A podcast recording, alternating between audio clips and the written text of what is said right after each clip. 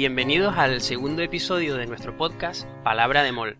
Yo soy Guillermo y al otro lado, disimulando mal su risa, está Mario. Hola Mario. Hola, ¿qué tal? Bueno, en este episodio eh, vamos a intentar mantenernos eh, en la estructura original en donde queremos que cada uno de nosotros explique un concepto de sus respectivas disciplinas. Si no un concepto, pues hablar de un libro o de algo en particular que creemos que merece ser explicado si el otro no nos quita la palabra ni la razón mientras hablamos. Bueno, merece ser explicado o apetece ser explicado. Sobre todo apetece vamos a hablar de méritos ahora. Exactamente. Entonces, nos hemos buscado cada uno de nosotros un concepto. Yo voy a hablar de eh, el concepto de mol en la química. Y Mario, ¿tú de qué vas a hablar? Yo hoy quería hablar de un libro, así una cosita más, más ligera. En este caso, eh, José Saramago, Ensayo sobre la ceguera, que es uno de los, bueno, uno de los primeros libros que, que creo que me, me impactó o, me sorprendió. a mí también. las primeras veces en las que en las que uno piensa que está leyendo algo de, de calidad, aunque es mentira en realidad, porque en, en el instituto también uno lee muchas muchas o tiene muchas lecturas interesantes, pero no sé, eh, tú me dijiste una vez que era tu primer libro adulto, me dijiste, ¿no? Sí, sí, efectivamente, de eso, de eso queremos hablar. Creo que estoy de acuerdo contigo en que me dejó muy impresionado ese libro cuando, cuando lo leí. Pero vamos a empezar, me parece, por el mol. Cuéntanos. Les cuento. Entonces, como Mario siempre dice, yo tengo una historia preparada para cualquier cosa, pero esta vez la historia no, no va de mí, sino que va del anterior podcast. Porque digamos que eh, preparando el corte para publicar el episodio anterior, en las tres o trescientas veces que he escuchado el episodio cero, eh, me di cuenta de que tú te referiste a la palabra como la unidad básica del lenguaje. No sé si eso es una definición o, una, una de las unidades bueno, en cualquier caso, la palabra es una unidad. Y resulta que el mol también. Entonces, pues nos hemos aquí agenciado con un título que tiene un poco de sentido y de juego, porque las dos palabras en sí mismas son unidades. Una es una unidad de la lengua y la otra es una unidad de la química, con lo cual nos ha quedado que ni pintado el tema. Entonces, lo primero que tengo que decir a la hora de introducir el mol es que es una unidad de medida. Entonces, eh, no solo es una unidad de medida, sino que además es una unidad de medida del Sistema Internacional de Medidas y no solo es una unidad de medida del Sistema Internacional de Medidas, sino que es una unidad de medida del Sistema Internacional de Medidas de las magnitudes físicas fundamentales. Entonces, con esa definición formal, bastante aburrida, mm, que no está completa, porque hay que decir que la definición, bueno, vale, todo eso es las características, pero ¿qué es, qué es un mol? Bueno, un mol son el número de partículas elementadas, elementales contenidas en 12 gramos de carbono del isótopo 12. Luego explicaré qué significa todo eso, me Encanta, me encanta porque son 12 gramos, no son 10 o 5. Claro, es que ahí, ahí, radica la, ahí radica el interés y sobre todo ahí radica por qué el mol es una unidad fundamental para la, para la química, también para la física, pero ¿por qué, por qué yo dije en el primer episodio que el mol identifica a quien lo usa como químicos, que además tiene una razón histórica mm, que, que pasaré a explicar. Pero antes de eso, Mario, si yo te pregunto eh, por unidades, ¿qué te viene a la cabeza? Lo primero que piensas es en, un metro, en ¿Sí? un gramo, kilo. Exacto. Vale, si yo te digo que hay siete unidades para las magnitudes físicas básicas. ¿Me, las vas a preguntar todas para dejarme en evidencia delante de la audiencia? Bueno, vamos a ver. A ver, eh, entonces, el metro, ¿qué mide el metro? La distancia. Bien, la, longitud, exactamente. El kilo, ¿qué mide el kilo? Eh, ahora te iba a decir el peso, pero supongo que será la masa. Muy bien, muy bien, muy bien. Espero que todos se hayan dado cuenta de que Mario, él siempre dice que no, es que yo no voy a saber si voy a poder hablar de ciencia, pero aquí está ya, evitando... Dime, dime. No, evitando, sí, pero de todas maneras creo que la cosa va a ir a peor. Así que... No te preocupes, el, el, eh, El, tiempo. Siguiente unidad. El, tiempo que mide. Pues. No, los segundos. Los ah, segundos. la, unidad, la unidad son los segundos eh, la, ah, magnitud, la magnitud es el, es el tiempo. Luego, si te digo el amperio, ¿qué crees tú que mide el amperio? Bueno, eso sé que tiene que ver con la electricidad y supongo que tendrá que ver. Muy bien, la corriente. La corriente, sí. Bien, bien. El Kelvin. El Kelvin supongo que será la temperatura. Muy bien, Muy bien. Aquí viene la penúltima unidad, que es eh, además eh, patrona de, de nuestras islas, la candela.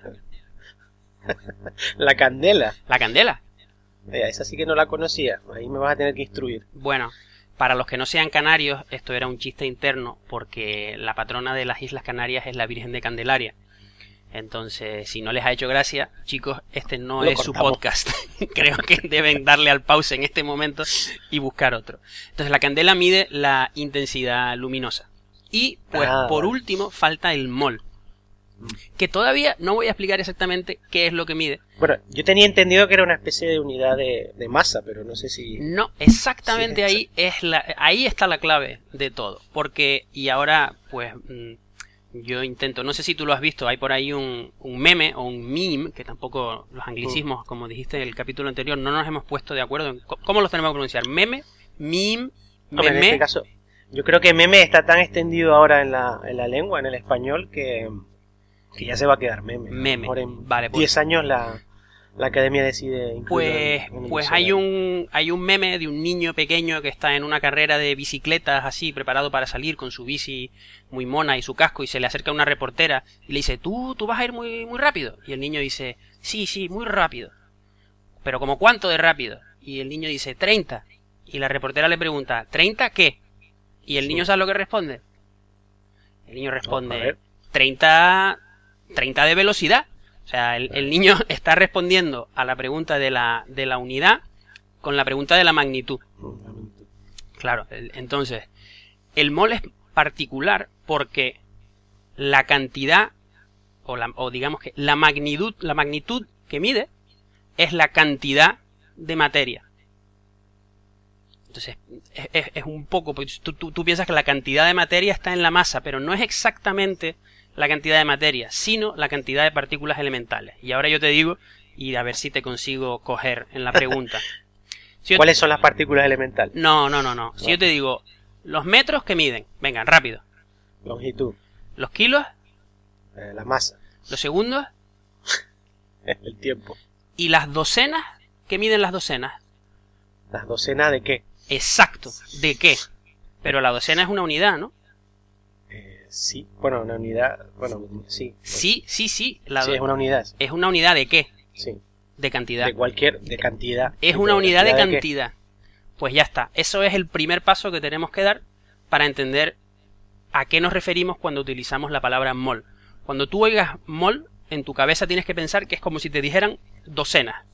Es decir, es una palabra que utilizamos para referirnos a una determinada cantidad de objetos que vienen en partículas elementales. Pues las docenas pueden ser de huevos, de libros, de personas, de episodios, de lo que uno quiera. ¿No? ¿Entiendes que es un poco por ahí llega la particularidad que hace que sea difícil de entender? Entonces, un mol es como si te dijera una docena. Yo puedo, aunque un mol sea una unidad física química, yo puedo decir que hay un mol de libros en no sé dónde. Eh, sería muy difícil porque, porque es como si dijera que hay una docena de libros. Sería muy difícil porque el mol es un número muy alto. Y ahora vamos a, vamos a ver en qué consiste ese número. Pero hemos entendido que es una unidad que lo que mide es la cantidad de unidades. Como las docenas. ¿eh? Tú te quedaste en blanco. Eso está claro. Eso está claro. Eso está claro. Bien. Entonces, eh, ¿cómo seguimos adelante? Pues, o ¿por qué esto es tan importante para los químicos? Entonces nos tenemos que dar un paso atrás, que a mí siempre me gusta mucho. Mario, te has levantado y has dado un paso atrás. Yo lo he dado, ¿eh? Me he levantado. Yo, no, bueno, me moví con la silla hacia bueno, Yo también. Muy bien, que... muy bien, tampoco hay que exagerar. Entonces, eh, la química mide, o bueno, la química se ocupa de las transformaciones de la materia. Y una de las primeras observaciones, o digamos, de las observaciones que catapultaron la química a la modernidad, porque química de alguna forma pues había durante milenios, fue cuando empezaron... se llamaba alquimia eso. Antes pues se llamaría alquimia, eso no era también lo de intentar eh, transmutar el, cualquier tipo de metal en oro. Elemento en oro, bueno, ese era el, objeto, el objetivo eh, final de la alquimia, ¿no? Pero a través de ese proceso de intentar descubrir la manera de transformarlo todo en oro, eh, también se hacían otro tipo de, de estudios y de elaboraciones químicas, supuestamente ayudaban a las personas a curar ciertas enfermedades o y así nos ponemos más místicos a, conseguir el amor de yo por eso yo estudié química por eso. Por eso estudiaste química exactamente estás buscando el amor. Exactamente buscando el amor. Entonces eh, hablaba de catapultar todo eso a la, a la modernidad. ¿por qué? porque no solo se ocupaban de ver cómo conseguían transformar una cosa en otra cosa, lo cual por sí ya es una idea revolucionaria, ¿no? Lo de la transformación de la materia. Es que empezaron a medir cantidades. Es decir, bueno, cuánto de el material este se mezcla con cuánto de este otro material para dar cuánto de qué otro material, ¿no? Entonces, algunas veces les, les sobraba reactivo o algunas veces les faltaba reactivo y entonces se dieron cuenta que las cantidades en las que los reactivos reaccionan para generar los productos eran constantes. Las proporciones, perdón. Siempre, la, misma cantidad de hidrógeno va a reaccionar con la misma cantidad de oxígeno para dar la misma cantidad de agua. En las, mismas proporciones, perdón, continúo diciendo cantidad, pero lo que me refiero son proporciones. Esas proporciones eran constantes, eso da lugar, o el, el ámbito de la química que se ocupa de estudiar esas proporciones se llama estequiometría, y la estequiometría de las reacciones ocurre en moles, no ocurre en gramos. Es decir, dos moles de hidrógeno molecular reaccionan con un mol de oxígeno molecular para dar dos moles de agua. Entonces, eso no se puede decir de los gramos. No son dos gramos de hidrógeno reaccionando con dos gramos de oxígeno para dar cuatro gramos de agua. Ahí te sobrarán gramos o de hidrógeno de oxígeno, no sé qué es lo que he dicho. Te sobrarán gramos de hidrógeno que tiene la masa molecular más pequeña. Entonces, eso, que parece una tontería, es importantísimo porque nos habla de que la materia está estructurada en partículas elementales que, digamos, reaccionan unas con otras. No es un continuo, tiene que ver con la teoría atómica de la materia, pero lo importante es que el lenguaje de la química es mol. Lo que se habla es de mol a mol. Entonces, por eso es por lo que para los químicos es importante, porque un químico necesita saber cuánto de hidrógeno o cuánto de oxígeno va a necesitar para tal o cual reacción. Y eso solo lo sabes si conoces las proporciones relativas en las reacciones. Y las proporciones relativas vienen en moles. Es decir, por cierto, no siempre tiene que ser un mol con algo con otro mol de algo. Puede ser un mol con dos moles, un mol con tres moles. Pero lo que no puede ser es un mol con un mol y medio. Porque, como te digo, dentro de ese mol, que es como si dijera docenas, ¿entiendes? Como si dijera una docena de tanto con una docena de tanto da una docena de tanto otro, o una docena de tanto con dos docenas. Si lo pensamos en átomos, yo te diría una docena de oxígeno con dos docenas de hidrógeno, ¿qué me da?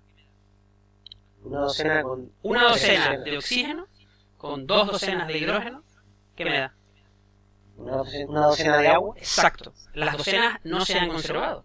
Sí se ha conservado la masa, es decir, tú no vas a generar masa. Pero la estequiometría es la que nos indica cuánto hidrógeno voy a necesitar si quiero reaccionar con una docena de oxígeno. Entonces, esos son los moles. ¿Entendido? Sí, está entendido. Lo que pasa es que estaba imaginando ahora cómo fue la explicación del mol en el colegio. Ajá que tú la estás haciendo ahora con mucho cariño y mucha dedicación y bastante eh, está bastante clara la explicación, pero me imagino al profesor, me lo imagino porque no lo recuerdo. ¿No te acuerdas del profesor de química? Te podría decir... Me, me acuerdo del profesor de química, pero no recuerdo al profesor explicando específicamente el mol en alemán. O me lo imagino es que intentando explicarlo y nosotros intentando entender. Es una, es una, es una cosa muy difícil porque es una, es una abstracción. Fíjate que yo te he traído a lo largo de las unidades y todo eso y te he cogido por las docenas para que tú mismo te des cuenta de que la docena, aunque sea una unidad, es, una, es, es, abstracta porque es una unidad de medida de lo que sea que estás midiendo. Y el mol es lo mismo. Pero ¿por qué se utiliza en química? Y ahora llegamos al número de Avogadro, que lo habrás leído en tu artículo de Wikipedia. Lo leí, tampoco lo entendí muy bien. Tampoco lo entendiste muy bien. Bueno, el número de Avogadro, luego hablaremos de Avogadro. El número de Avogadro, que para nosotros vamos a decir que es 6, es el número de partículas elementales dentro de un mol. O sea, lo que el número 12 es a la docena, el número de Avogadro es al mol. ¿Entendiste eso? Más o menos, pero vamos a necesitar una explicación. Bueno, es, es igual. Una cosa es que la unidad se llame docena y otra cosa es que, es que cuántas partículas elementales hay en la docena. 12, el número 12. Pues la unidad se llama mol y el número de partículas es, el número de Avogadro que es 6. ¿Ok? Entonces, docenas 12, Avogadro 6. Entonces, ¿por qué se llama Avogadro? Se llama Avogadro no por un químico. Eh, se llama Avogadro por un físico que ni siquiera estudió física, que es lo divertido. Estuve mirando en el artículo un físico italiano, es físico porque, por supuesto, acabó ocupando la cátedra de física de la Universidad de Turín.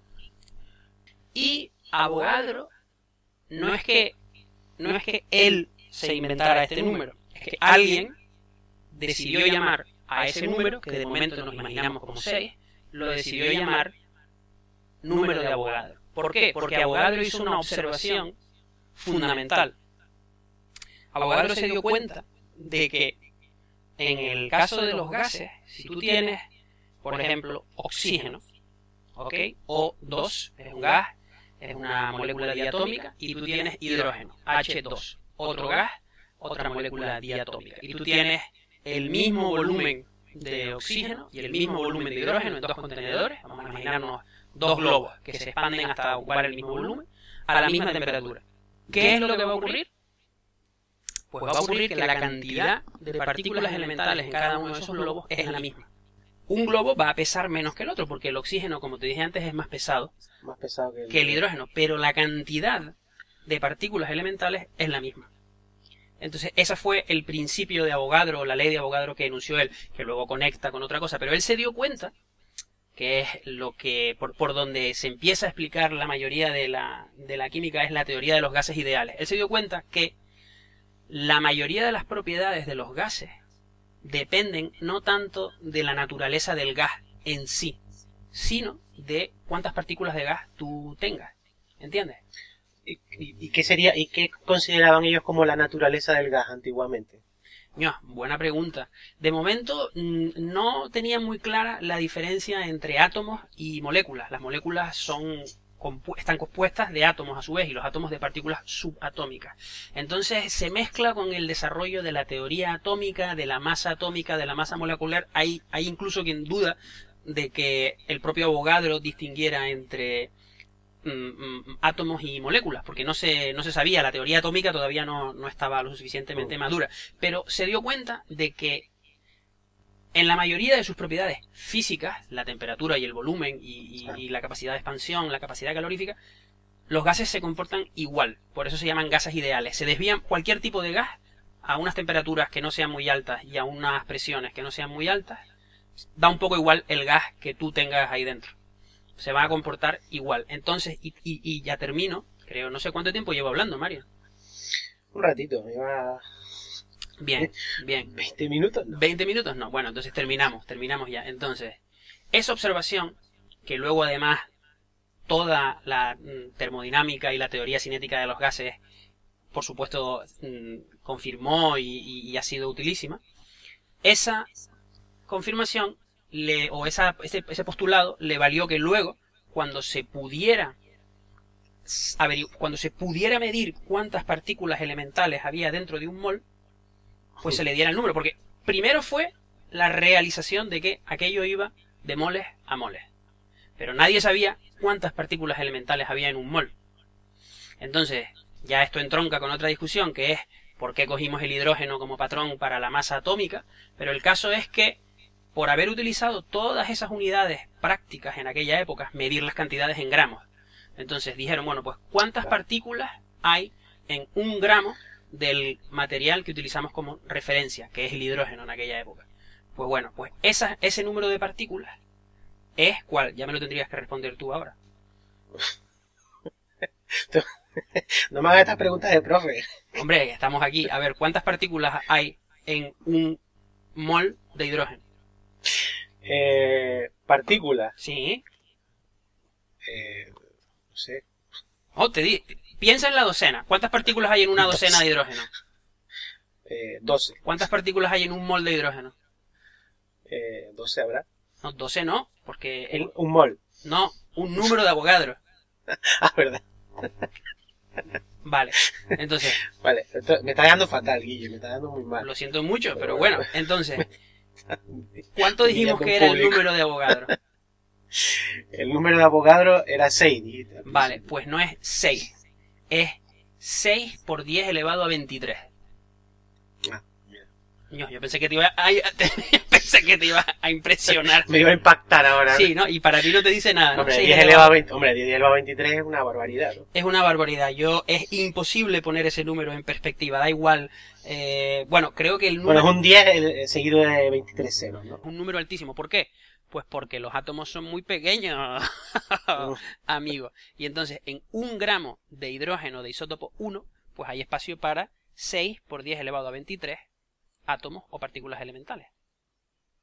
Para terminar, haciendo la pequeña investigación que yo he hecho, ¿no? Para poder contarme este rollo que no me, no me acordaba, pues me he leído el artículo de Avogadro, de Amadeo Avogadro en la, en la Wikipedia. Entonces, los de la Wikipedia se permiten decir, primero, estudió derecho, estudió y practicó derecho canónico. Cosa interesante, durante un par de años. Casi- Y luego empezó a dar clases de física en un instituto. Mm. Y luego fue del instituto de donde hizo su hipótesis que luego le, al final le valió la cátedra. Estamos hablando del año 1800 y poco porque su primer artículo es de 1811. Eh, con lo cual la definición de mol como equivalente al número de Avogadro pues fue bastante posterior, es del año 1893. Así que quería decir que en el artículo de la Wikipedia ponen este señor que era bastante feo, se permiten decir, o de... lo dice, Ah, dice, lo pone, lo pone, en lo la pone, lo pone en la Wikipedia. Esto lo puede, lo puede mirar. Yo no sé si será verdad. Feo. La, la, dice, era un señor eh, que bastante sobrio. Las pocas imágenes que nos han llegado de él, pues no son de una persona muy agraciada. Eh, además venía del derecho canónico, o sea que tampoco debía ser la alegría de la huerta. Se casó, tuvo ocho hijos, pero acabo de poner, algún- acabo- perdón, acabo de poner la foto en la Wikipedia y la verdad es que muy agraciado no es. los de la Wikipedia se permiten poner que las mataba callando. Te lo juro. Si vas al artículo de la Wikipedia en italiano, pone que era un eh, fem, porque además en el italiano lo pone Un womanizer, ¿cómo es? un womanizer, lo ponía, lo ponía. Eso es la, la tarea que le ponemos a, a nuestros oyentes. Bueno, Mario, yo creo que ya el mol no da más de sí. ¿Yo te, te he ayudado a entender lo que es un mol? Sí, sí lo he entendido mejor. Lo que pasa es que cuando ya me hacen las preguntas eh, específicas no... Bueno, No entiendes por qué. Fíjate que Avogadro no tenía en la cabeza para nada, o no lo tenía, digamos, en esta narración que yo estoy haciendo, un poco libre, la transformación de la materia. A él no le interesaba mucho, o a lo mejor sí le interesó, pues no, no fue en donde más, en donde más desarrolló su labor, sino que él quería saber qué era esto de que para saber las propiedades de un gas no te hace falta saber qué gas tienes, sino cuántas partículas de ese gas partículas. Pero, a través de esa definición, los químicos controlan la transformación de la materia, sabiendo cuántas cantidades de qué cosa tienen que reaccionar las unas con los otros. Entonces, Mm. por eso yo te digo que para los químicos es muy importante esa definición, y ya con esto cierro.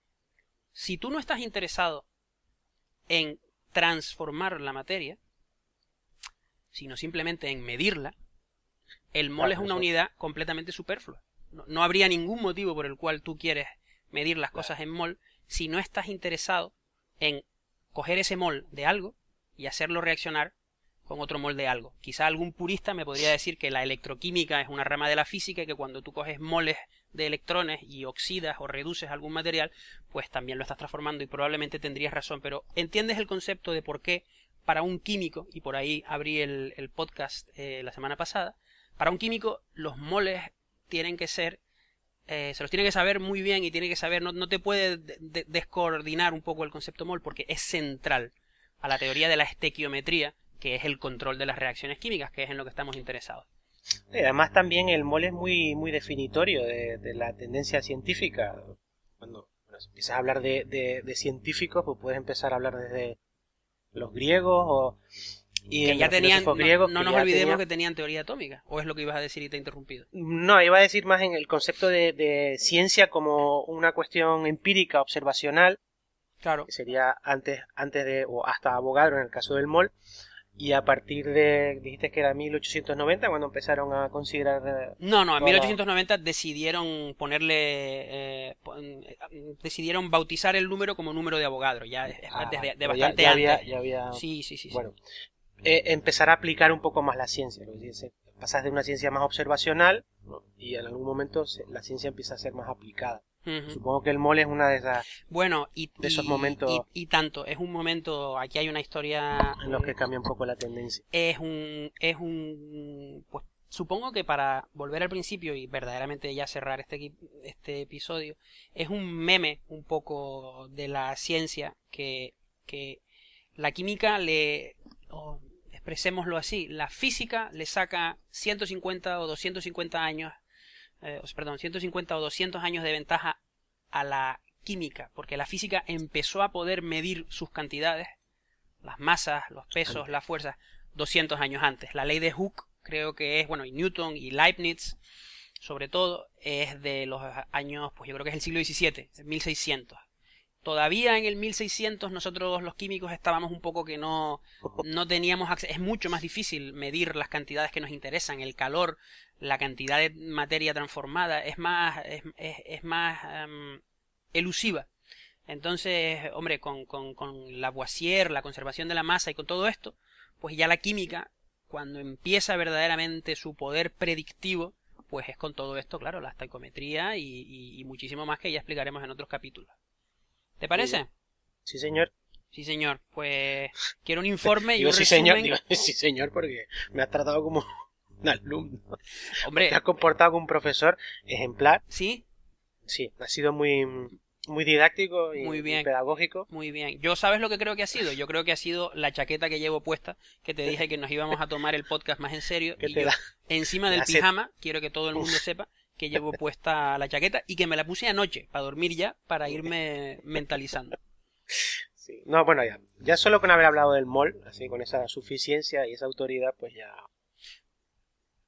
Bien, ¿te parece que cambiemos de sección? Eh, sí, vamos a hablar, si quieres, un poco de, mm, de Saramago, especialmente, especialmente sobre ensayo sobre la ceguera, que es, como te dije antes, uno de los primeros libros que, de los que tuve conciencia que estaba leyendo algo que realmente me gustaba, porque hasta entonces, hombre, uno siempre lee las, o yo leía por lo menos las lecturas del colegio con, con gusto, me gustaban, la mayoría me gustaba, pero eh, esta fue la primera vez, o no la primera vez tampoco, pero una de las primeras veces que un libro que yo había elegido eh, lo podía considerar como uno de los que más me había gustado. No, no me lo había recomendado a nadie, sino que simplemente ¿Recuerdas lo edad? compré y lo leí.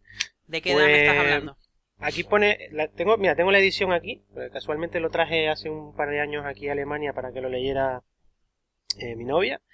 Y, mm, y es una edición de Alfaguara de 1998. O sea, que son tenías para- tú 30 años. Tenía 48. No, estaba antes de empezar la universidad incluso. Hmm. Eh, estaríamos en la clase... Yo tengo que decir que coincido exactamente con lo que acabas de decir. Eh, a mí me lo, rega- me lo regalaron, creo que un poquito antes, porque yo tenía... A ver, dijiste 98, debe de haber sido ese año y debe de haber sido pues el libro del año y debe de haber sido... No, fue, coincidió porque eh, sacaron la edición especialmente porque le dieron el Nobel de Literatura a, A a Saramago. Saramago yo creo ese que... año, el 98. El, el libro es del 96. Yo creo que a mí me lo, me lo me regalaron equivoco. antes, porque yo recuerdo oír, por eso volvemos a lo de que fuera una especie de libro de, de adulto, porque yo recuerdo oír lo del Nobel de Literatura y yo creo que fue Mm. la primera vez que yo fui consciente que había leído eh, un libro de un premio Nobel de, de literatura, De y, literatura. y te digo que para mí fue un libro de adulto porque exactamente igual que tú, los libros que nos recomendaban en el colegio eran bastante buenos, pero como te lo recomiendan como si fuera una tarea, tu, tu relación Sí, con el libro es un poco distinta.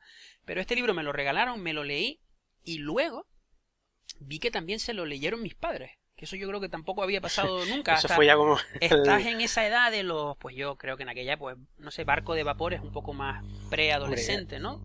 El barco de vapor también tengo buenos recuerdos de algunos, de algunas novelas que estaban que tenían un tono bastante adulto para la edad que Pues para mí ese libro fue el primer libro de adulto justo por eso, porque se lo vi a, mis padres. Tú puedes decirnos rápidamente si tuvieras que recomendar un libro, tú eres profesor de español, ¿qué libros recomiendas o qué libros ¿Dices en general o para tus alumnos? Es que claro, yo doy español para extranjeros y entonces es un poco más eh, restringido, está un poco más restringido la selección y realmente no te sabría decir ahora qué libro recomiendo. Siempre, siempre se me viene a la cabeza de español, eh, por empezar así por orden, em, El Lazarillo. El Lazarillo es un libro que me encanta y, me parece que, que, tiene que, bueno, deberíamos dedicarle otro día eh, una parte del podcast porque El Lazarillo realmente es una obra que tiene eh, muchos niveles de comprensión. Pero ¿y se la puedes pedir que se la lea alguien, una persona que no domina yo creo que hasta yo podría tener problemas ahora. hay versiones adaptadas también, pero no. Quería decir que si tú me estás preguntando por libros que yo recomendaría como profesor de español para nativos. Sí pondría el, o para alumnos, alumnos en general. Para alumnos de español, sí, para alumnos. El Lazarillo. Eh, pasa que el Lazarillo es, es un libro que mm, no es para que se lo lea alguien solo. Ya, eh, hay que hacer un poco de acompañamiento. Y Tiene que tener un poco de acompañamiento para que realmente aprecie todos esos niveles de interpretación que tiene. Porque no es solo es como las películas de Pixar, que uno siempre dice, o lo que siempre destacan los, críticos culturales, es que es para niños y para adultos, ¿no? Sí. Eh, los niños se ríen con las gracietas más, más elementales de, la película y los adultos tienen un nivel de, experiencia mucho mayor y cultural y entonces eh, aprecian otros chistes que para los niños pasan desapercibidos, ¿no? Y el Lazarillo es así. Pues el Lazarillo es un poco así también y y de verdad que me gustaría hablar un día sobre el asario, así que eso ya tenemos otro tema para otro día. Pero volvamos a eh, Saramago. volviendo, volviendo a Saramago, o a libros que recomendaría, eh, el ensayo sobre la ceguera, siempre que alguien me pregunta, Ay, tú eres filólogo y tal, ¿qué libro me recomiendas? Yo, realmente, siempre se me viene ensayo sobre la ceguera a la cabeza. Y mira que he leído otros muchos libros que incluso son mejores que ensayos sobre la ceguera. ¿Cuántos libros has este leído? ¿200? ¿400? un millón. No sé, no, la verdad es que nunca lo he contado. Pero... No, no sabría estimarlo, la verdad. Un poco complicado. Yo recuerdo que había un tipo en la carrera que decía que se había leído 2.000 libros. Ya. No, lo que pasa es que yo, que soy un niñato, me puse a contar, a hacer un cálculo matemático. Si había leído 2.000, ¿cuántos libros había tenido que haber leído por semana o por mes? te digo que tú eres un científico. Eso es, lo, eso es lo primero que tienes que hacer. Es, antes de intentar calcular lo tuyo, mira a ver si no va a haber un error en el cálculo del otro tipo. De los demás. Exactamente. y entonces me di cuenta que estaba mintiendo. Muy bien. Para que, después digan que la ciencia no sirve para nada. Pues yo me acuerdo de la primera escena de ese libro. Me impactó. ¿La quieres contar tú? Eh, sí, claro. Bueno, la primera escena, a ver si, a ver si es que me olvidé. Es el, el, protagonista, si no me equivoco, es el que es un médico. Eh, se está conduciendo y se queda ciego, ¿no? Exactamente. me, dio, me dio un miedo esa escena. Creo que uno de mis miedos todavía es esto, que que un día te pase algo que te bloquee mm. por completo y no sepas absolutamente nada. Mm. O que pierdas alguno de los sentidos, ¿no? De, pronto, ¿no? Porque si, si es explicado parece que te va... Sí, que te lo espera. Que te lo espera. Bueno, ¿por qué no le cuentas un poquito a la gente de lo que va el libro? Bueno, el libro eh, trata sobre, bueno, se llama Ensayo sobre la ceguera, eh, habla de una ceguera epidémica que sucede, una epidemia de ceguera, mejor dicho, que me complica un poco. Eh, una epidemia sobre de ceguera que, que se va extendiendo poco a poco, como si fuera un virus, y la gente se va quedando ciega. No estoy aquí revelando, haciendo un spoiler, como se dice ahora. Eh, no me preguntes cómo se decía antes, porque tampoco lo sé. Muy bien. Te lo iba a preguntar, pero me, he restringido. Así que no, no, voy a hacer spoiler. Pero mm, es muy curioso porque lo interesante de Saramago eh, no es que te cuente que hay una epidemia de ceguera, que todo el mundo se va quedando ciego poco a poco. Y lo interesante es que te, te, enfrenta o te confronta con una. te enfrenta a una situación bastante inverosímil. Una epidemia de ceguera, ¿quién se cree esto, no? Para presentarte un poco la, bueno, presentarte las miserias humanas y, la manera de reaccionar de las personas en, en situaciones en, principio absurdas, ¿no?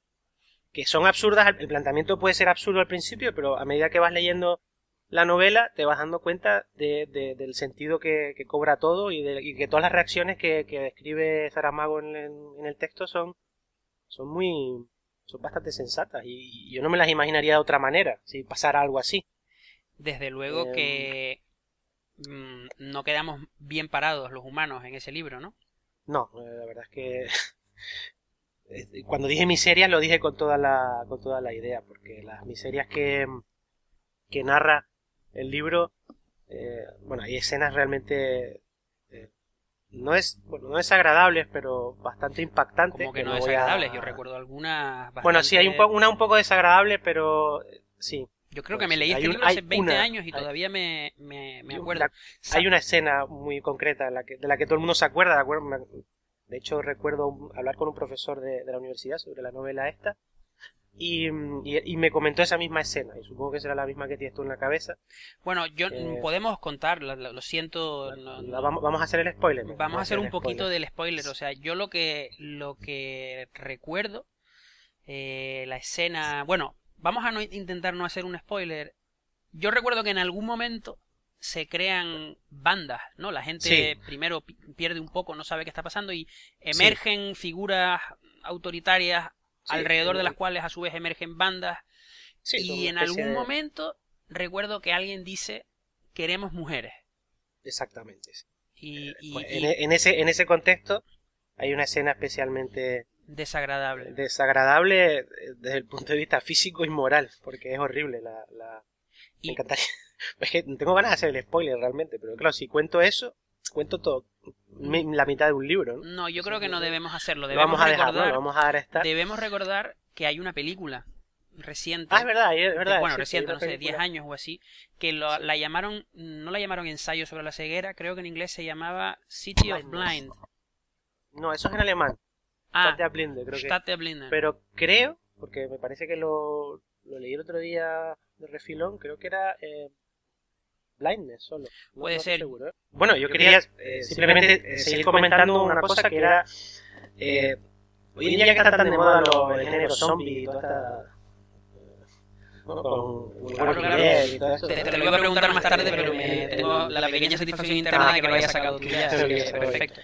Eh, que este libro realmente está Estaba narrando una, especie de apocalipsis, en este caso no es zombie, sino un poquito más adelante, enseguida.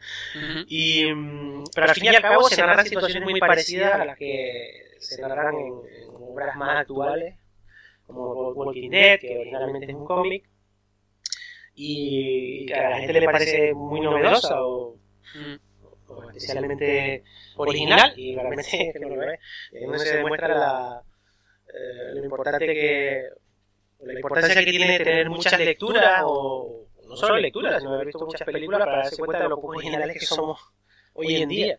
O sea, no, no hace falta realmente irse muy atrás para ver ya precedentes de casi cualquier cosa que o de casi cualquier producto audiovisual que, que tenemos. Es muy difícil digamos, es muy difícil inventar y si digo Saramago, después ya puedo decir, bueno, pues que hay una, una película que también era de zombies antes de Romero, ¿no? que era de los años 60, 70, que también habla de ese tipo de situaciones extremas. Pero bueno, hablando de eh, mundos apocalípticos, esto sería un ejemplo.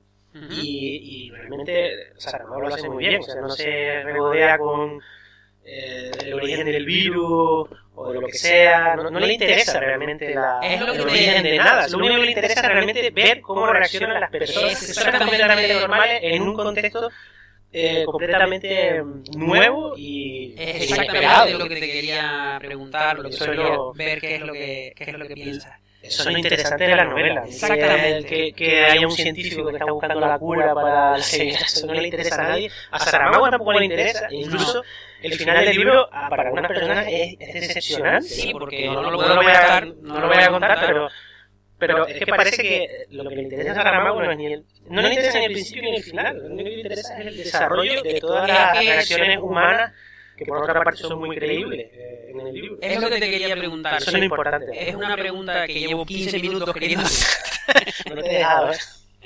No, es lo que te quería preguntar. Primero, te lo voy a decir un poco así de manera provocativa. ¿Ensayo sobre la ceguera o ensayo sobre la humanidad? ¿Cómo se tendría que haber llamado el título? O sea, el libro. No, yo creo que eso sobre la humanidad es un poco pretencioso. Pero es de lo que va. Va de eso. Porque, Bueno, como tú mismo indicas, es ceguera, como podría ser otra cosa, porque de lo que se trata es ver de lo que es realmente el ensayo, es sobre la ceguera.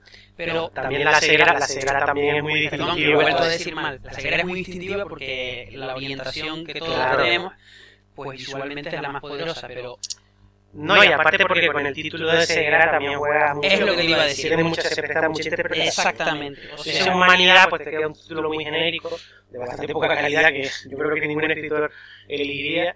Pero el ensayo sobre la ceguera se presta mucho a interpretación, pues los hijos que estamos. Es lo que te iba a decir. Es, eh, tirar- hay puedes una metáfora. Hay una metáfora. Hay muchas en hay muchas metáforas dependiendo de, lo, de, de quien lo lea, ¿no? Ya. Habrá gente que se quede en lo, lo más superficial, ay, que ciegos estamos, que no vemos lo miserables que somos, o bueno, la ceguera general, del rumbo al que va la humanidad. Siempre se pueden buscar 800 interpretaciones que dependen de los 800 lectores con sus 800... ¿Te has leído más libros de Saramago?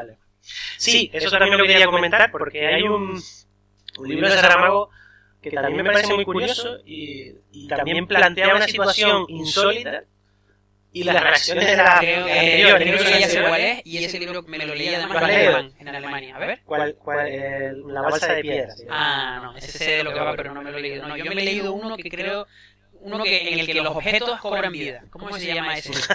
Ese no lo conozco, mira, Sí, sí, sí, lo- porque me, cuando llegué a Alemania, en Alemania, ¿a ti no te parece que hay muchísimas librerías, muchísimos puntos de venta de libros? Yo voy caminando por la calle, sobre todo cuando llegué, siempre hay como librerías que siempre tienen los libros puestos por fuera, los libros que los tienen más baratos, es como una especie de que es mu- muy fácil pasar por un sitio y comprar un libro al, vuelo, pero volvamos a la balsa de piedra.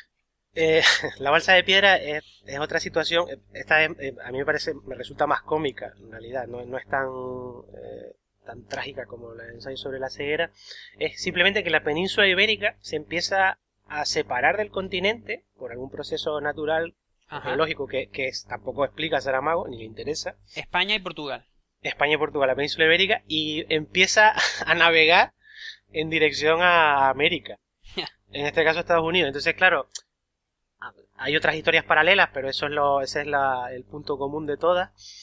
Y, y em- a- a ver, un ejemplo de situación real o realista que, que se podría producir ahí es que empiezan a discutir los ministros de Asuntos Exteriores de Estados Unidos y de, y de, y de Europa eh, sobre el, el curso que está llevando la península ibérica, hacia, qué, hacia dónde se dirige, que si se dirige hacia Estados Unidos, que a ellos no les interesa eh, tener nada que ver con la península ibérica, que no están pensando en a- anexionarse a ellos, A ni, ver con quién ni se tampoco... Claro, entonces eh, se empieza una discusión política, también hay otros temas más personales, eh, no los voy a comentar, primero porque quiero comentar toda la novela, y segundo porque no me acuerdo bien, la leí hace bastante. Muy bien, vamos a editar. Pero- el segundo motivo no. lo vamos a dejar fuera en el corte, no te preocupes. No, hombre. no. Y mm, hay que ser sincero. Y, mm, pero es una muestra más de que Saramago parte siempre de eso, de situaciones curiosas o in- inverosímiles para explicar un- eh, la, la evolución de, de, la- de las personas en, en ese tipo de situaciones. Y me parece muy, muy interesante realmente. Eh, lo cual no significa que tampoco me interese, por ejemplo, eh, Walking Dead, que parece que lo puse como si fuera una... Yo quería hablar un poquito de. auténtica de patraña, Walking- pero- No, no, yo quería hablar un poquito de The Walking Dead. ¿A ti te gusta? No, no, no me gusta la serie mucho, la verdad. Yo empecé, yo me leí el cómic, o me leí por lo menos un par de tomos de- del cómic, me parecía interesante. Porque también las decisiones que toman los personajes en, en el cómic son mucho más eh, radicales que, que en la serie. La serie, claro, es una serie americana, tienen, ellos siempre tienen, los americanos tienen un, un código de, bueno, americanos y todo el mundo, ¿no? De, de edades para según qué series y ellos los destinan para un público y nunca se, se pasan de la raya o se quedan cortos. Entonces, al final tienes que quitar cosas, poner otras, pero en el cómic ya desde el principio se nota, hay un par de, de- de cambios de, de tramas que, que Pero son el cómic te diferentes y muy gustó interesantes. y la serie, pues la. La, La serie es un producto, bueno, por lo menos la primera temporada me pareció, como siempre, tiene un inicio interesante, pero después el final me decepcionó un poco. La segunda después había, no, no sé, se, se dispersaba mucho. El Bueno, cómic yo te, mucho yo te, más- te cuento, yo oí un... Es que estaba antes mordiéndome la lengua porque yo inmediatamente pensé en Ensayo sobre la Severa. Yo le oí una entrevista a Frank Darabont, que es el creador de, de los cómics, ¿no? que yo no he leído. Yo solo conozco la, la conozco la serie y la empecé por aburrimiento y tengo que reconocer que la sigo viendo porque quiero saber qué pasa. Tampoco es que esté aquí súper súper enganchado. Pero efectivamente el, la, el tratamiento de los zombies es exactamente igual al tratamiento de la ceguera en, hmm. en el libro de Saramago. Y así lo dijo el tipo con todas sus letras eh, en, el podcast. Lo dijo, lo dijo. Yo lo oí en un podcast. Un día lo llamamos para una entrevista, ¿te parece, Mario? Hombre, claro. Exactamente. Creo que tengo el número por ahí. Lo, lo, mm, lo dijo. Dijo, los zombies no me interesan nada. No quiero ni una... Eh, no quiero ni una línea de la historia, no quiero ninguna trama de la historia que tenga que ver con intentar encontrar una vacuna ni quiero ninguna trama de la historia que tenga que, ver con lo que sea. es la primera, ¿no? La primera temporada está como buscando. Bueno, encuentra un científico que dice que había, que tenía, que Sí, sí, pero no, pero nunca es, nunca es, nunca es así. Y lo dijo con todas sus letras. Y a mí me interesan los seres humanos, que luego se comportan a veces bien, a veces mal, brutalmente, mm. como hemos hablado antes en historia, en ensayo sobre la ceguera. Pero esta serie eh, tiene una cosa que a mí me parece muy útil, que es que es muy fácil, no sé tú qué harás, pero yo a veces tengo partes de mi trabajo bastante mecánicas. Entonces me pongo a hacerlas viendo la serie.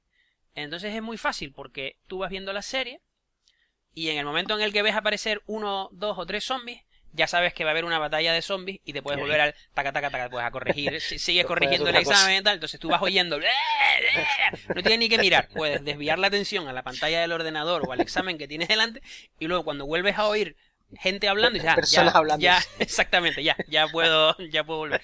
Entonces es muy, bueno, como quien oye la radio, ¿no? Como, como, como que dice, mira, empiezan los anuncios, me puedo tal, pues esto es lo mismo, pero dentro de la serie. Tiene como un, tiene embebida en su propia estructura pausas para poder hacer otras cosas.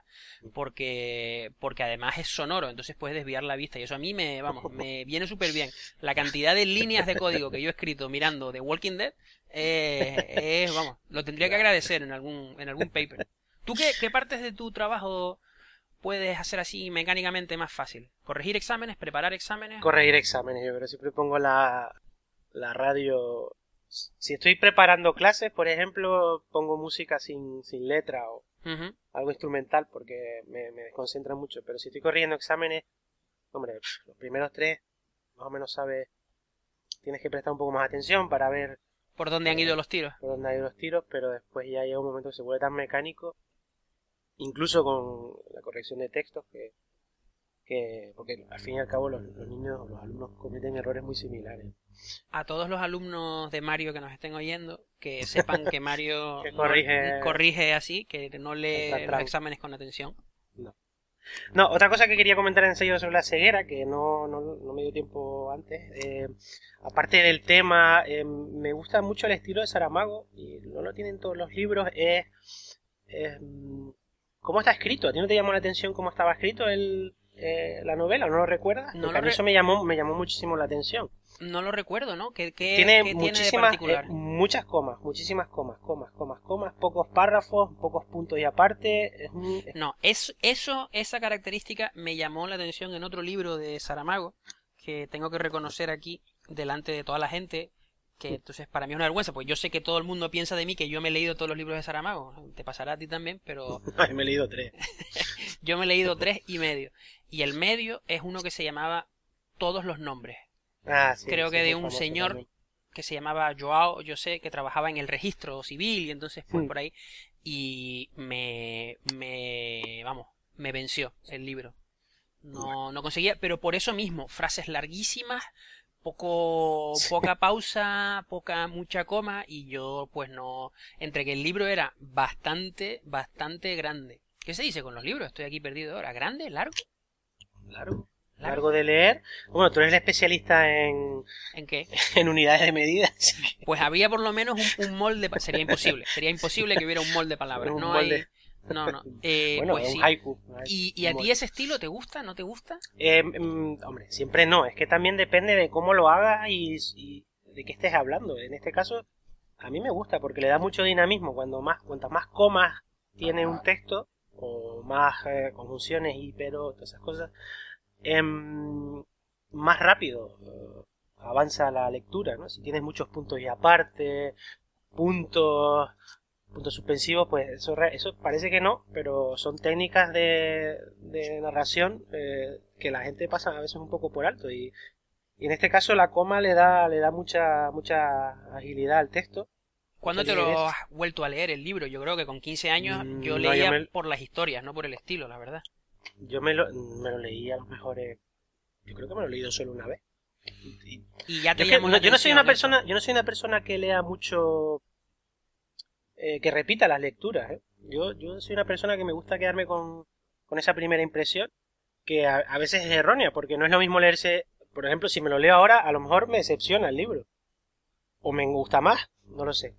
Y porque los lectores, es que las lecturas de un libro dependen de los lectores, y los lectores son diferentes, o, a lo largo de tu vida eres un lector diferente, mm. porque tienes eh, emociones diferentes, experiencias diferentes. Yo, por ejemplo, me acuerdo que un, un amigo mío me recomendó, decir, un amigo mío. Pero espera, espera, espera, espera. No eras tú. Tú tienes, tú tienes más tengo amigos. Tengo más, más que tú. Tengo uno más que tú. Pues si yo solo te tengo a ti, ¿qué es esto que me tienes ahí haciendo el podcast? Diciendo, tengo uno más que tú, tengo dos. No, no, no, Mario, no me digas esto. Lo siento, este es el momento que no quería llegar. Bueno, ha sido un placer compartir contigo dos episodios del podcast. Seremos el podcast más corto de la historia. Más breve, sí. No, eh, ¿qué estaba diciendo? ¿Ves? Que ahora me, me, desconcentra. Ah, los Tengo un amigo. Tengo un amigo que me recomendó. Estabas clavándome un puñal en la espalda, la película, La película El ladrón de bicicleta. ¿Una película de culto italiana? o... Clásica, sí, clásica película de esta de gafapasta, de gente que se quiere hacer más. Que yo no he visto por eso yo sí he visto. y la gente se quiere hacer más culta de lo que es. No, la película está muy bien, pero yo le dije a mi amigo, digo, es la historia de un padre y un hijo. Y le dije que tampoco me había impresionado tanto como él me había contado. Y claro, te das cuenta que él tiene un hijo de una edad parecida a la que a la que a la del protagonista. Y, y te das cuenta ahí, es un ejemplo claro de que las lecturas o las interpretaciones de cualquier tipo de obra literaria, visual, lo que sea, eh, son tan diferentes dependiendo de los momentos que te hayas pasado en tu vida, que es que un libro, una obra se puede convertir en una maravilla, puede pasar de maravilla a decepción en 10 años. Hombre, algunas, algunas duran, ¿no? Algunas duran. Y lo que pasa es que hay algo, me pasa con esa ceguera, no sé si tengo miedo de, de volver a leerla y, y decepcionarme. Que no lo creo, ¿eh? no lo creo, pero en general me pasa con, con muchas obras, que no, no, las quiero volver a leer. No sé si por un miedo inconsciente, no, no lo pienso realmente, pero prefiero bueno, seguir adelante. Demos un pequeño paso lateral. ¿Te pasa con las películas? Con las películas, no. Las películas no me pasa tanto. Pero yo creo que es que, la peli es que las películas, el problema que tienen es que exigen mucho menos esfuerzo eh, ponerse a leer una película. Es mucho más complicado no, no volver a ver una película porque las ponen constantemente en televisión, porque alguien te invita a su casa, porque lo que sea. Te invitarán a ti, que tú tienes tantos amigos. Claro que tengo un amigo más. Exactamente. La persona que me invita a mi casa, a su casa. Oye, ¿tú sabías que Saramago tiene una relación particular con Canarias, con, con Lanzarote, ¿no? Tiene una, tiene una casa en Lanzarote en donde creo que vivió. Eh, sí, de, hecho deberías visitarla. Ahora me dijiste que ibas a ir a Lanzarote. Pues mira, lo intentaré. ¿Es una casa museo? Sí, tiene... Porque si no es una casa museo, no si no es una casa museo, no creo que me dejen entrar. Hombre, depende de lo que quieras pagar. Exactamente. O sea que en Lanzarote hay que pagarlo todo. Bueno, no, pero luego además, eh, no sé por qué, yo mm, voy archivando estos datos. La biblioteca municipal del distrito de Añaza, en Santa Cruz de Tenerife, se llama eh, Biblioteca José Saramago por algún motivo y él fue allí a la inauguración. Yo no sé por qué. Eso no, lo sabía. Yo creo que debemos ir cerrando el podcast este que nos sí, yo creo que vamos a cerrar el podcast. Un poco largo. En realidad, no nos queda otra que emplazar a nuestros cuatro oyentes. Esperemos que se nos haya sumado uno más después de este episodio. Ya se lo dije a mi abuela también. A, lo mejor... a nuestros cinco oyentes a escuchar este episodio, a no aburrirse sobre todo con lo que digo yo, mientras te oía hablar de ensayo sobre la ceguera he pensado varias veces, vaya rollo que me solté del mall. Pero dime que por lo menos te lo he aclarado un poquito. A, mí me lo has aclarado y me parece interesante. Bueno, pues... No, te, no te, no te auto boicotees. Muy bien, muy bien, muy bien. La palabra auto boicotear está en el, está en el diccionario. Está en el diccionario claramente. Y además podía haber dicho no te boicotees, porque el T ya yo creo que estaba claro que era a ti mismo, pero bueno. Bueno. Eh, a veces nos gusta... Le dedicaremos tres o cuatro episodios a eso, no te, no te preocupes. Como estaba diciendo, como hoy en nuestros lectores lo poco que nos cuesta enredarnos en discusiones laterales, esperemos que les hayan quedado ganas de acompañarnos la semana siguiente, incluso a gente que no es necesariamente pariente nuestra. Estamos intentando expandir el... Hombre, ahora ya podemos expandirnos y buscar amigos. El ciclo... Eso tú, que tú tienes un montón de amigos. Yo no tengo mucha gente a la que a la que darle el podcast que, que escuchar. Conocido. Muy bien. Bueno, Mario, como siempre, espero que se te hayan quedado ideas en el tintero. Y pues emplazo a nuestros oyentes y te emplazo a ti hasta la siguiente edición de Palabra de Mol. pues adiós y feliz día a todos. Bueno, pues hasta el siguiente episodio se despide Palabra de Mol.